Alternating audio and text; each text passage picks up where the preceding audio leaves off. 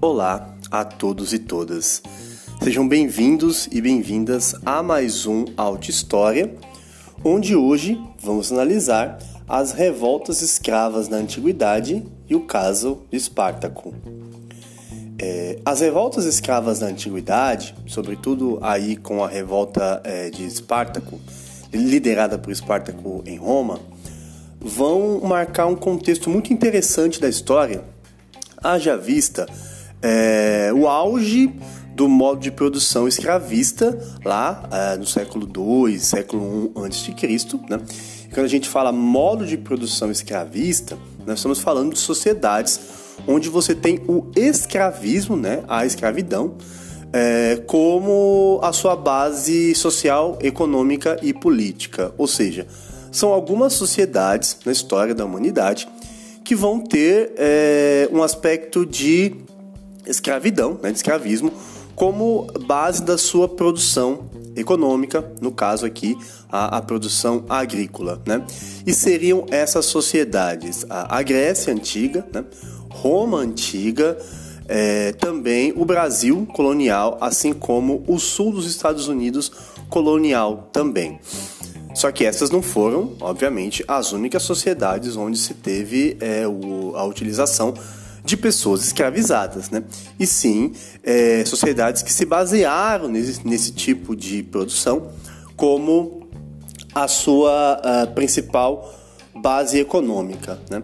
Então aí você tem essa análise sobre o que seria esse modo de produção escravista. No caso da antiguidade, se trata sobre é, Grécia e Roma, né? como sendo aí as duas é, sociedades, as duas civilizações que você vai ter o uso desse, dessa mão de obra é, escrava né, em larga escala como base da sua é, produção. Né? E nesse contexto, vai se aplicar um outro conceito interessante da história, que é uh, a diferença entre a escravidão e a servidão. No caso, uh, servidão vai ocorrer em diversos locais, em diversos períodos na história, né? Fazendo uma análise é, ao longo do tempo histórico, né? uma análise é, diacrônica. Nesse contexto, no caso da servidão, é um trabalho né, forçado também, só que o servo ele não é uh, uma propriedade do seu senhor, ele não é uma propriedade daquele que tem a sua mão de obra. Né? Então, o seu trabalho, sim, é uma propriedade, né? a sua produção, o seu modo de produzir, sim, aquilo que ele produz é uma propriedade daquele é, senhor, daquele, entre aspas, é, cara que possui é, a sua propriedade. Nesse contexto, o escravo ele é, é uma posse, né? ele é um objeto. Ele pode ser trocado, ele pode ser vendido, ele pode ser muitas vezes morto pelo seu próprio senhor. Né? Então aí se estabelece a principal diferença entre a escravidão e a servidão. E por que, que a gente se atém aqui ao caso é, de Espartaco e ao caso de outros é, de outras revoltas escravas na antiguidade? Pelo seguinte, porque essa revolta escrava é, de, de, de Espartaco vai marcar um contexto de resistência, né? Os meus contextos assim é, na história de resistência contra esse modelo escravista, né? E uma resistência construída, e liderada por escravos. Né? Então, esse contexto ele traz um, uma riqueza histórica muito grande, porque é, a partir disso você tem um contexto que é, o escravo está tecnicamente lutando contra o sistema escravista, né? Então, nesse contexto todo, na história de Roma, a gente já está falando é, do final do período republicano, né? ou seja, do final daquele tipo de modelo político, onde é, logo depois nós temos ali a ascensão do império. Então, nesse contexto todo, essa é, revolta e outras revoltas também, revolta de Euno, assim como a de Espartaco, elas vão marcar um contexto importante de luta né? numa crise do período republicano que já passava ali no século I, uma crise que já envolve a questão agrícola, né, da reforma agrária é, romana, o, o aumento é, da pobreza, né, da, da grande pobreza do, da plebe, em virtude das guerras, da, da, exploração das suas terras e, sobretudo, da concentração e do latifúndio na mão dos patrícios. E nesse contexto todo, nesse imaginário, você vai ter a vida dos escravos, né, dos escravizados, onde alguns deles eram uh, utilizados como uh, mão de obra e outros até mesmo na questão das lutas que os romanos faziam frequentemente. Né? Os escravos, muitas vezes é, mais fortes fisicamente, etc., eles eram utilizados nessas lutas. Né? para que isso entretesse a população e tal. Então tinha ali uma parte de um controle é, cultural também. Né? E aí, nesse contexto, a gente tem, uh, a partir no século I, toda a revolta que Espartaco causou, né? e que isso uh, vai motivar demais uh, escravizados também. Né? E aí, como ponto importante desse contexto, na história de Esparta, você tem ele originário ali da região da Trácia, né? e que foi é, escravizado juntamente com seu povo e retirado de sua família, sendo para isso, sendo é, isso para ele um aspecto de motivação. Daí você tira a questão é, de motivações e também a questão política. No contexto do imaginário, é, a gente está falando de uma ruptura muito interessante, que é uma ruptura da visão é, que se tinha sobre a, a escravidão, né? que era, até o período da Grécia, uma escravidão doméstica, né? uma escravidão onde a questão doméstica dominava o aspecto social e político, né? Escravidão, o escravo, né? a pessoa escravizada, era aquela é, que ficava nos limites domésticos e essa relação senhor e escravo não saía desse limite doméstico na Grécia. Em Roma, o aspecto é, do escravismo vai ultrapassar, né? Vai sair do contexto é, doméstico e vai chegar no contexto político e social, vai se tornar um caso político muito também por conta de movimentos de resistência e luta, como foi o caso da revolta de Espartaco. Né?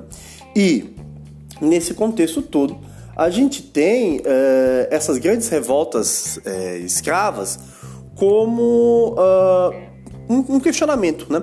Elas vão colocar em xeque a teoria de uma escravidão natural, um naturalismo escravista que era muito associado aos gregos, né? Sobretudo Aristóteles percebia a escravidão como um processo natural, uma ordenação né, cósmica, né? Como dizia, de que a vida social era aquela, né? E você tinha que utilizar, uh, ser feliz, né? A eudaimonia com aquela vida que você possuía, né? Ah, uh, os pensadores, no caso Cícero, por exemplo, né, pensador romano no século I, vai questionar essa visão, né, de que a escravidão era uh, algo natural, que a escravidão era algo uh, inerente ao ser humano, de que a escravidão era um processo, era um processo político, estava acontecendo naquele momento, né? Trazendo isso para os nossos dias, né? Adaptando a uma nova visão que a gente tem hoje, a escravidão ela não faz parte daquela pessoa, né? A pessoa está naquela condição de escravo e que por isso nós passamos hoje em dia a utilizar esse termo é, escravizado. Né? Então isso já vai tirar uh, o peso sobre a escravidão, mas mesmo assim, o que vai permanecer e o que vai ser comum nesse modelo de sociedade que a gente está falando é, é, sobretudo o, a questão da mentalidade escravista. Né?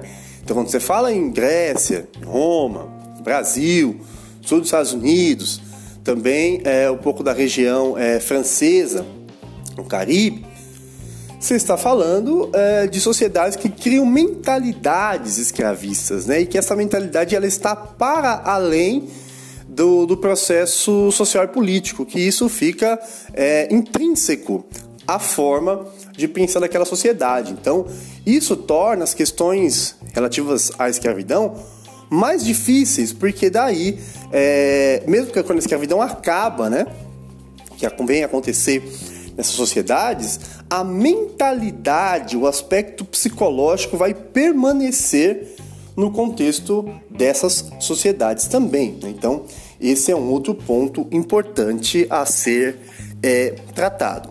E no caso de Espartaco, o que vai simbolizar essa luta vai ser o aspecto da corporeidade, né? sendo ele é, forte fisicamente, juntamente com outros escravos, vão conseguir utilizar essa força física, né? que era é, obtida como uma forma de trabalho, né? Na antiguidade, a questão da força física estava ligada ao trabalho, o que é diferente dos nossos é, dias atuais, né? Onde a força e a questão é, do fortalecimento muscular acabou se tornando aí um aspecto também estético, né? Ligado à saúde, mas ligado ao aspecto estético. Essa força utilizada por Espartaco e outros é, escravizados vai ser utilizada agora contra o Senhor. Né? Então, isso é uma é, inversão, isso é um processo de luta contra o status quo, né? que era você utilizar a força para o trabalho, você vai utilizar essa força contra o próprio sistema, contra é, o próprio regime, vamos dizer assim. Né? Aí, claro, a revolta vai se espalhar, né? Espartaco vai conseguir diversas vitórias, mas aí ele vai ser vencido ali, inclusive é, pelas tropas lideradas pelo general Crasso, né? tendo em vista esse ato de heroísmo, né? que antes de é, morrer, Espartaco vai é, se, totalmente se entregar à luta, né? digamos assim, a lutar com todas as forças que ele é, ainda possuía, né? Até mesmo sacrificando o seu cavalo, dizendo que ele, é, vivo ou morto, aquele cavalo já não servia de mais, para mais nada, aí você tem um aspecto simbólico importante, né? Porque além do pensamento da época colocar em xeque a noção de escravidão natural, como os gregos pensavam, a revolta de Esparta também vai trazer um aspecto é, cultural, um aspecto no imaginário de luta contra movimentos de opressão. Né? Haja vista aí que, por exemplo, o nome né, Espartaco vai dar origem, né, vai dar nome à Liga Espartaquista na Alemanha, no começo do século XX, né, de Rosa Luxemburgo. Então, quer dizer, tem um aspecto político muito interessante e muito é, rico de ser analisado, né? sendo essa revolta aí uma forma da gente poder pensar né? de que é, se nós temos né, a perder apenas as correntes que nos prendem, né, nós trabalhadores, nós proletários, que sejamos fortes para quebrá-las, né? E fortes fisicamente também, da força física como um processo de resistência e luta, né?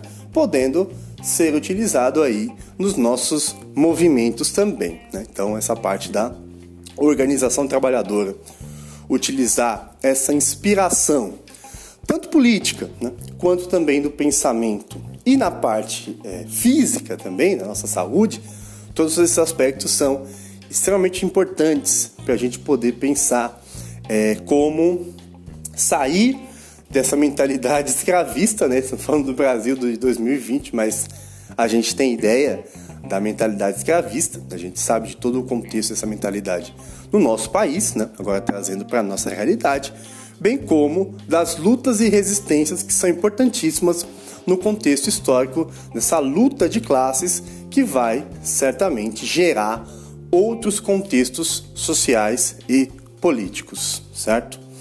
Bom, então é isso, tá bom? Se cuidem, fiquem bem, valeu e até a próxima.